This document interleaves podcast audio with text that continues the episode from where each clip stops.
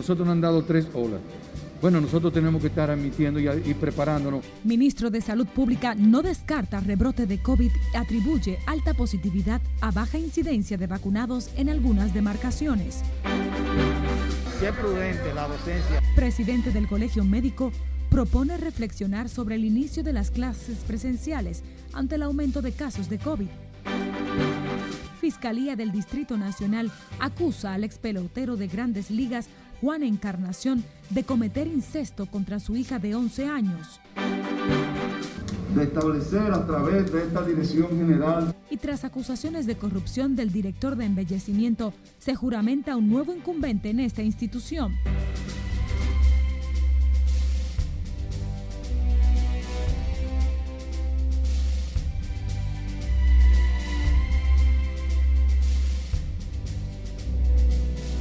Buenas noches, bienvenidos, bienvenidas a Noticias RNN Jornada Fin de Semana. María Cristina Rodríguez les informa.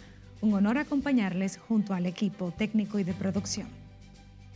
Iniciamos esta emisión de noticias con el ministro de Salud Pública, Daniel Rivera, quien aseguró hoy que el aumento de la positividad se produce en aquellas demarcaciones donde la incidencia de la vacunación es baja y como nos dice Margaret Ramírez, el ministro también teme por un posible rebrote de la enfermedad. Donde hay disminución de la vacunación, sube la positividad. El ministro de Salud Pública, Daniel Rivera, insiste en la necesidad de reforzar los programas de vacunación para mantener baja la positividad. Explica que en aquellas demarcaciones donde se ha experimentado aumento en los contagios son debido a la baja cantidad de ciudadanos vacunados. Tenemos que hacer grandes esfuerzos porque los que tienen tres dosis, no tenemos ningún paciente interno con tres dosis, nadie. Hubo 0.1 en las pruebas que hicimos de 45 mil pruebas de antígeno que hicimos, un 0.1 de los que tenían tres dosis salió positivo, o sea, prácticamente nadie. No descarta que la reapertura gradual pueda provocar rebrotes. Entonces, nosotros, si todos los países le han dado un rebrote, un cuarta, una cuarta ola, nosotros nos han dado tres olas. Bueno, nosotros tenemos que estar admitiendo y, y, preparándonos. Y la única forma que la población no lo evite es vacunándose. Destacó el gran avance que ha tenido la vacunación casa por casa y anunció el reforzamiento en las provincias con menor índice de vacunados. Sí, en todas las provincias, hay 13 provincias que le vamos a dar, aparte del casa por casa que lo están haciendo ahora, vamos a dar un poquito de, de aceleramiento para que puedan subir antes del 20 de septiembre queremos hacer este, esta parte operativa de las 13 provincias. Recuérdense que son San Cristóbal, eh, La Vega, Duarte, eh, Santiago, eh, Santo Domingo, Peravia. Hay una serie de provincias que queremos subirla. El ministro de Salud, Daniel Rivera, insistió en que previo al inicio del año escolar, todos los maestros, padres de los alumnos y el personal docente en general debe tener la tercera dosis. Margaret Ramírez, RNN. A propósito, el aumento de la positividad diaria mantiene preocupado al presidente del Colegio Médico, Waldo Ariel Suero, quien insistió este sábado en que el gobierno debe evaluar la viabilidad del retorno a clases de manera presencial. El médico asegura que esta situación podría contribuir a un agravamiento de la positividad que desencadenaría en una cuarta ola de contagios. Que dependiendo del curso de la pandemia, en estas dos o tres semanas por venir, va a depender si es prudente la docencia presencial. Y exhortarle también a la población que se vacune. Aquí el que se está muriendo es el que no se vacuna. Aquí hay más de 6 millones de vacunados con una dosis y 4 millones y tanto con dos dosis. El presidente del Colegio Médico Dominicano insistió en la necesidad de reforzar los programas de vacunación, una alternativa para frenar las muertes por el letal virus. Al representante del gremio médico le inquieta que los centros educativos tengan previstos los protocolos sanitarios y de bioseguridad para que el regreso a las aulas sea seguro. Este sábado los jóvenes fueron mayoría en acudir a los centros de vacunación para inocularse contra el coronavirus a propósito de que las autoridades de educación tienen previsto el próximo año escolar de manera presencial. Juan Francisco Herrera con los detalles. Que salgan todos, si no han salido, que salgan hasta que estén todos protegidos. En las filas de vacunación contra el COVID-19 se observan en su mayoría jóvenes que acudieron a aplicarse su primera dosis del medicamento, aunque algunos fueron acompañados con sus padres para evitar el contagio de la enfermedad, que sigue presente en el país. Ah, los que no han venido, que deben venir, proteger sus vidas y las de los demás, y, su familia, que es lo más importante, si tienen hijos y, y eso, que tienen que hacerlo ya. Otros motivan a quienes no han acudido a ponerse su vacuna no descuidarse de un virus que mata. Realmente le pedimos a la población que venga a vacunarse, porque así lo que hace es que evita problemas que pueden ser mayores para, para la persona y para el gobierno también. Esta señora destacó la agilidad con que avanza el proceso de vacunación, por eso la importancia de cumplir con el esquema. No, que tienen que vacunarse porque para cuidar su salud y que vengan a vacunarse, que es importante, que apoyen a la persona que están dando ese servicio. Las autoridades de salud mantienen un llamado continuo para quienes no se han motivado a aplicarse la primera dosis de la vacuna contra el COVID-19. Juan Francisco Herrera, RNN. La Alianza por el Derecho a la Salud calificó hoy de inaceptable que la República Dominicana carezca de una estrategia de atención primaria que proporcione recursos humanos y materiales a la promoción de la salud y la prevención de enfermedades. Aseguró que solo el 5% del presupuesto estatal de salud se destina a los centros de atención primaria, área en abierto retroceso y descuido debido a la poca atención y baja inversión del gobierno primaria como puerta de entrada al sistema y como la guía de hacer salud preventiva. Aquí hacemos salud curativa. Entonces no hemos tenido autoridades hasta el momento preocupadas por ese tema de la atención primaria. Que por demás. Agregó además que en el año 2009 en el país funcionaban 1.900 unidades de atención primaria y en el 2019 una década después y con una población mayor, el 30% de las UNAP habían desaparecido. Alba Reyes emitió estas declaraciones en el marco de la Asamblea ADESA, que tuvo como expositores al ministro de Salud Pública, Daniel Rivera, Nelson Rodríguez Monegro, exdirector del Servicio Nacional de Salud, la doctora Rosa Elcarte, representante en el país de UNICEF, entre otros. Por cierto, la representante de UNICEF en el país, Rosa Ecarte, atribuyó el aumento de las muertes materno-neonatal a la baja inversión del gobierno en esa área de la salud y a que le ha dado prioridad a combatir la pandemia del COVID-19. Coincide con el exdirector del Servicio Nacional de Salud, Nelson Rodríguez Monegro, quien recomendó retomar o retomar esos programas de protección de la madre y sus bebés. Primero, a que se invierte poco en, o sea, poco, se, invierte insuficiente en lo que es propiamente la salud materno-neonatal. Los hospitales reciben un dinero que es insuficiente para atender la demanda que tienen en insumos, etcétera, ¿no? Todo el sistema asistencial de salud está concentrado en la atención a el COVID, de modo que eh, la salud neonatal está íntimamente vinculada con la salud materna. Y si las embarazadas no tienen un chequeo eh, rutinario, según la Dirección General de Epidemiología del Ministerio de Salud Pública, la muerte a neonatos aumentó en el país en un 35% en 2021. Cambio de información, el director general de presupuesto, José Rijo Presbot, justificó la aplicación de una eventual reforma fiscal ante la falta de recursos económicos para hacer frente a la crisis sanitaria. Aseguró que esta reforma debió realizarse en el 2015, como manda la Estrategia Nacional de Desarrollo. No ha tocado una situación altamente difícil, pero nosotros tenemos un compromiso. Y el compromiso nuestro es de que cada centavo se utilice bien. Y eso estamos haciendo ese esfuerzo. Y estamos abiertos la Dirección General de Presupuesto es un encuentro ciudadano. Al hablar durante una asamblea realizada por ADESA, explicó que hacerle frente a la situación sanitaria motivó un incremento en salud de unos 45 mil millones de pesos, recursos que no estaban en el presupuesto, pero que hubo que buscarlo. El continuo encarecimiento de la comida se ha convertido en el principal problema para las familias con ingresos más limitados. Se unen a la queja los comerciantes con un llamado de auxilio a las autoridades. Cesarina Ravelo con los detalles. Obligado hay que comprar, y aunque te cara la cosa, porque ¿qué uno va a hacer? Suben como la espuma de la cerveza los productos de la canasta básica que escapan a las posibilidades de los hogares más pobres. Está caro, el ajo yo lo compraba a 100 y ya está a 180, la cebolla está a 40, todo está caro, todo. Sin tregua, las salsas impactan por igual a amas de casa y vendedores.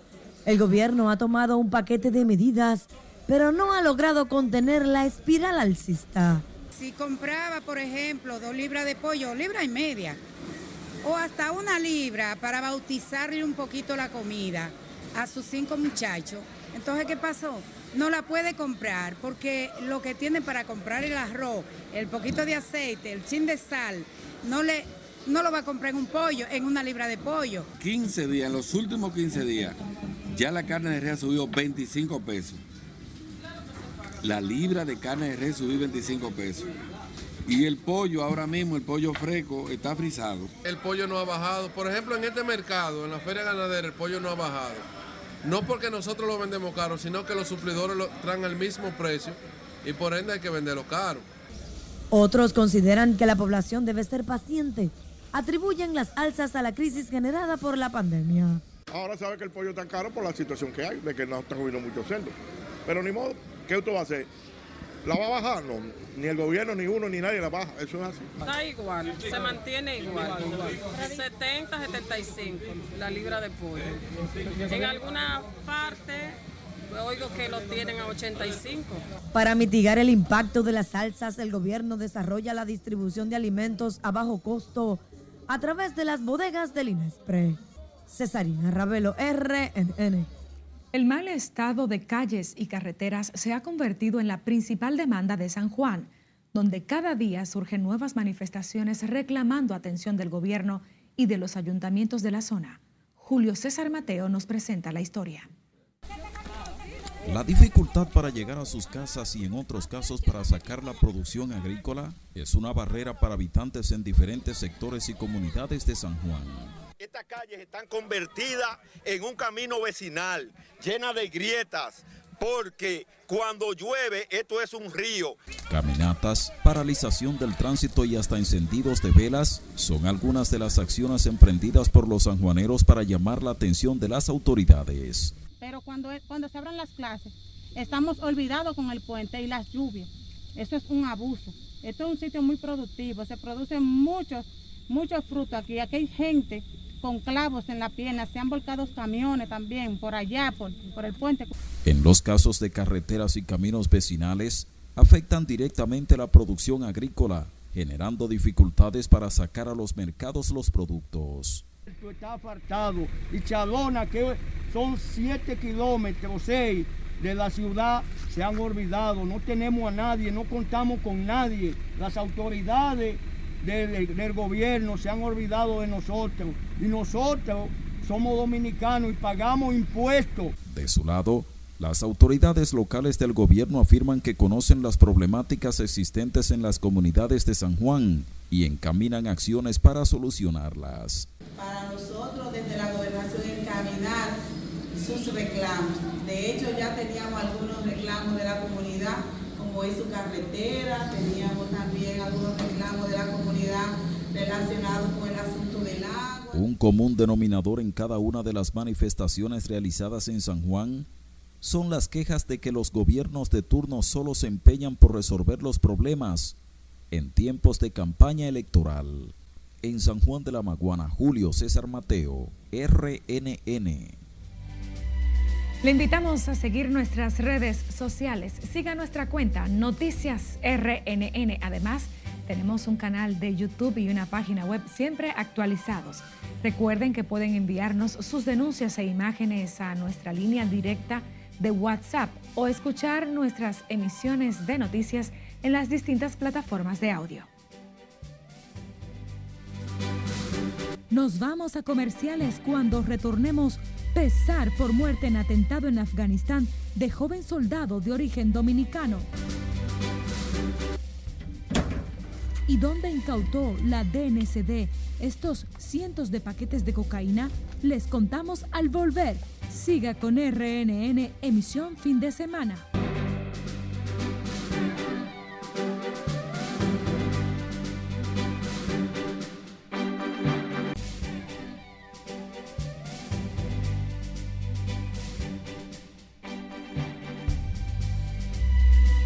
Retornamos con más noticias RNN. El Pentágono afirmó este sábado que hay amenazas muy reales y dinámicas contra las tropas estadounidenses que permanecen en el aeropuerto de Kabul, al tiempo que confirmó la muerte de un destacado miembro del grupo terrorista. Este y otros temas los aborda Cesarina Ravelo en el resumen internacional. El portavoz John Kirby ofreció una rueda de prensa para dar a conocer de las amenazas a las tropas estadounidenses y anunciar el retiro de sus soldados de Afganistán. Kirby aseguró que el Pentágono está monitoreando en tiempo real las amenazas y está tomando todas las medidas necesarias para salvaguardar la seguridad de sus tropas.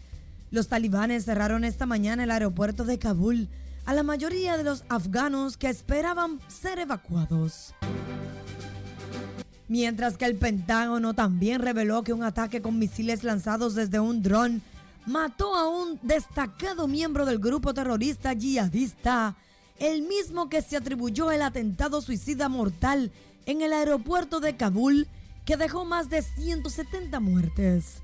El presidente Joe Biden ha fijado este martes 31 de agosto como fecha límite para completar la salida de sus soldados. Seguimos en Kabul porque el portavoz de los talibanes, Sabiullah Mujahid, informó que la música en público estará prohibida en Afganistán bajo el gobierno del movimiento islamista.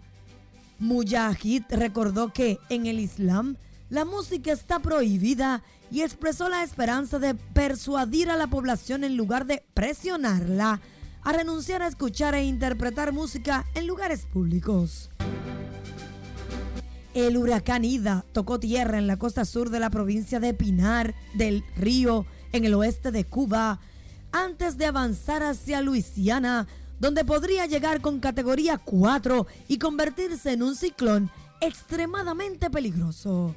En las internacionales, Cesarina Ravelo, RNN. Otras informaciones. El alcalde de Lawrence, Kendris Vázquez, definió hoy como una heroína que murió tratando de salvar las vidas de otros a la joven sargento de origen dominicano, Joanny Rosario, quien murió en el ataque frente al aeropuerto de Kabul de Afganistán. A través de un comunicado de la alcaldía, Vázquez lamentó la muerte de la Marina de 25 años y dijo que se ha puesto en contacto con la familia para extenderle el más sentido pésame y ofrecer toda la ayuda que la administración pueda brindarle. La Universidad Estatal de Bridgewater también emitió un comunicado diciendo que la comunidad está sobrecogida por un profundo dolor al enterarse de la muerte de uno de sus estudiantes, a pesar de que Rosario solo asistió un semestre antes de comprometerse con los Marines. Volviendo a las noticias locales, fue juramentado este sábado como nuevo director de embellecimiento de carreteras y avenidas Marcos Salvador León, luego de que el presidente Luis Abinader destituyera a Antonio de la Cruz por supuestas denuncias de irregularidades cometidas en esta institución. Juan Francisco Herrera con los detalles de establecer a través de esta Dirección General. En medio de insinuaciones y explicaciones, el ministro de Obras Públicas de Ignia Ascensión juramentó hoy el nuevo director de embellecimiento de carreteras, Marco Salvador de León, a quien el presidente designó mediante el decreto 517-21. El ministro dijo que luego de la toma de posesión de Marco Salvador de León, solo queda volver a los trabajos tomando en cuenta que son PRMistas los empleados de esa institución. Yo sé que usted tiene la suficiente inteligencia y la suficiente prudencia para poder sortear y manejar esa situación de que tiene, por un lado, la necesidad que le reconozco de tener gente que le acompañe y por otro, el saber que encuentra compañero de camino suyo. De inmediato de León agradeció al mandatario por designarlo al frente de DIGECAT a reconocer sus méritos dentro del partido. Que yo soy un hombre institucionalista y soy un hombre de Estado sobre todo. Yo me sé manejar y yo acepto el reto que nos tiró el secretario. Sabemos que no es lo mismo juramentarme hoy que ayer. Pero el exdirector compungido defendió su gestión de las acusaciones de supuestas compras irregulares y nombramientos de familiares en esa institución del Estado. Y lo hemos hecho con altura, lo hemos hecho con dignidad. Juramos aquí por nuestra madre y nuestra familia que no íbamos a quedar mal. No lo hemos hecho. El nuevo director de la Dirección de Embellecimiento de Carreteras, Avenidas y Circunvalación, Marco Salvador de León, luego de ser juramentado como primera decisión, canceló a su hijo, quien se desempeñaba como encargado de informática de la entidad. Aquí trabajarán los compañeros, no familiares mismos, jamás, porque no es mi forma. Aquí está mi esposa, quien es abogado con tres maestrías. Juan Francisco Herrera, RNN. El Comité Político del Partido de la Liberación Dominicana definirá este domingo su participación en el diálogo convocado por el Poder Ejecutivo para impulsar al menos 12 reformas institucionales, incluida la Constitución de la República. Margaret Ramírez, con más. En un encuentro que encabezará el expresidente Danilo Medina y el secretario general del PLD, el comité político de esa organización fijará postura sobre el diálogo pautado por el gobierno para el lunes. El comité político va a definir el modo en que participaría y qué planteamiento haría a propósito de la convocatoria que se ha hecho. El Partido de la Liberación Dominicana siempre ha tenido la vocación justamente de la participación, del consenso. La mayoría de los partidos del sistema han confirmado su asistencia. Y que el diálogo no solamente esté suscrito a lo que le interesa al gobierno, sino a lo que le interesa al país. Vamos a escuchar lo que se ponga allí. No puedo yo decirte ahora que vamos a aceptar y que no. Ahora sí puedo decirte en términos generales que aceptaremos lo mejor para el pueblo dominicano. Muchos ya tienen claros puntos que no deben quedarse fuera de la mesa de discusión. La constitución del 2010, ese tema quedó claro. Reitero, el único punto sería quién lo nombra. Y si lo nombra el Consejo de la Judicatura, quiero reiterarle que ahí tampoco va a haber independencia. Aquí nada de lo que se nombra es independiente. Aquí todo tiene viso político. Alianza País va a fijar posición sobre cada una de esas reformas que va a presentar el Poder Ejecutivo. Tenemos que esperar. En la primera reunión convocada para el próximo lunes será definido el mecanismo de discusión bajo la coordinación del Consejo Económico y Social. Entre las reformas propuestas destacan la Constitución para consolidar la independencia del Ministerio Público, una reforma fiscal, policial, una del sistema de salud, al código laboral, al transporte, los hidrocarburos, entre otras. Margaret Ramírez, RNN. El expresidente de la República y presidente del partido Fuerza del Pueblo, Leonel Fernández, resaltó los grandes avances que ha experimentado el país en materia económica y de infraestructuras en las últimas décadas. Agregó que desde el 1978 el país entendió que solo se puede llegar al poder mediante los procesos eleccionarios, porque ya no funcionan los golpes de Estado ni las guerras de guerrillas. La única forma de acceder al poder es a través de elecciones. Ahora, si esa es la única forma, queremos tener instituciones creíbles que el que ganó, ganó. Ahora, tenemos que tener árbitros que sean imparciales y en los cuales se pueda creer que lo que eso diga es sagrado y eso tiene que ser así. Entonces, nosotros en el tiempo, en 40 años, hemos ido avanzando en democracia electoral. No siempre bien, porque ha habido fraudes y ha habido trampas y ha habido cosas, pero no hemos renunciado a la idea de que es por la vía electoral como se accede al poder. Ahora, eso todavía tenemos que perfeccionarlo, porque hasta las elecciones pasadas, eso no estaba claro. Hubo unos magistrados que no fueron imparciales, no lo fueron. Y si usted no puede garantizar la imparcialidad y la transparencia del proceso electoral, usted está abriendo el camino a la violencia política otra vez. El expresidente de la República dio estas declaraciones en el marco del recibimiento que le hiciera a la tertulia filosófica y cultural en la residencia de Pedro Domínguez Brito en la ciudad de Santiago. Fernández agradeció la distinción dispensada por el selecto grupo de profesionales de todas las áreas del saber. Dijo sentirse complacido de compartir impresiones y conocimientos con personas que prestigian no solo a Santiago, sino también al país. Cambiamos el curso de las noticias. La Dirección Nacional de Control de Drogas, con el apoyo del Cuerpo Especializado de Seguridad Portuaria y agencias de inteligencia, ocuparon 57 paquetes de cocaína en medio de un operativo de interdicción realizado en el puerto de Jaina Oriental, municipio Santo Domingo Oeste. Oficiales de la DNSD y efectivos militares perfilaron decenas de contenedores que serían embarcados a Filadelfia, Estados Unidos, y tras varias horas de intensa búsqueda con equipos de alta tecnología, se logró descubrir un doble compartimiento en uno de los vagones y frustrar el envío de la droga. En una ardua tarea de inspección, las autoridades ocuparon en la parte inferior delantera, debajo del piso, un doble fondo fabricado con tola, donde se hallaron ocultos 40 paquetes del lado izquierdo y 17 del lado derecho, para un total de 57 paquetes. La Fiscalía del Distrito Nacional acusó este sábado al ex pelotero de grandes ligas, Juan Encarnación, de cometer incesto contra su hija de 11 años. Según el expediente, Encarnación cometió el hecho en mayo de este año, mientras la menor dormía en su habitación y este aprovechó para entrar y tocar sus partes íntimas. La denuncia de agresión sexual fue realizada por la madre de la menor.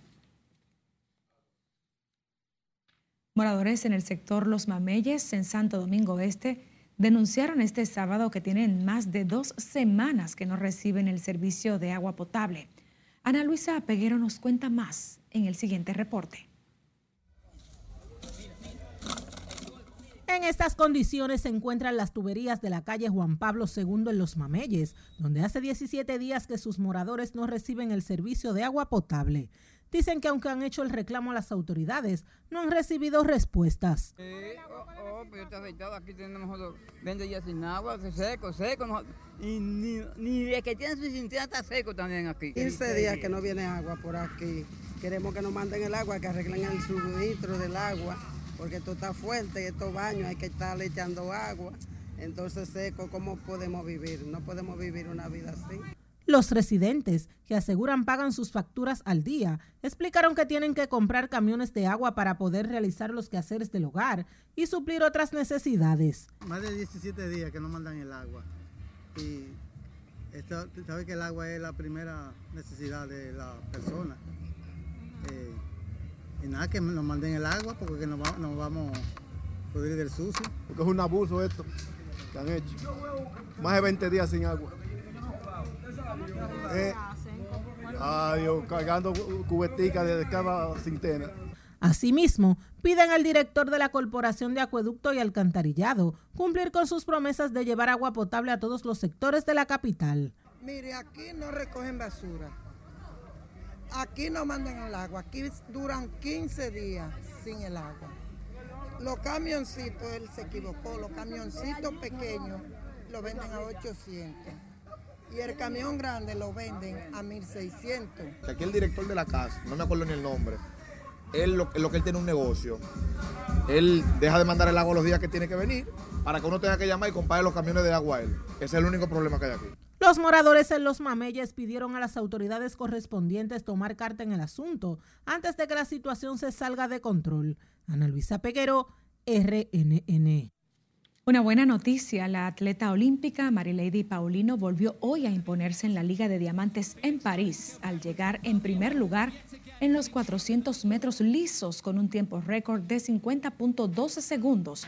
La criolla plata en los pasados Juegos Tokio 2020 con tiempo récord para su país de 49.20 segundos mejoró su tiempo cuando ganó su primera presentación en Francia, en París. La próxima carrera de Marilady es la Liga de Diamantes, será el viernes en Zurich, Suiza. Marilady es orgullo dominicano y desde aquí valgan nuestras felicitaciones. Gracias por acompañarnos en esta emisión de Noticias RNN fin de semana. Buenas noches, que descansen.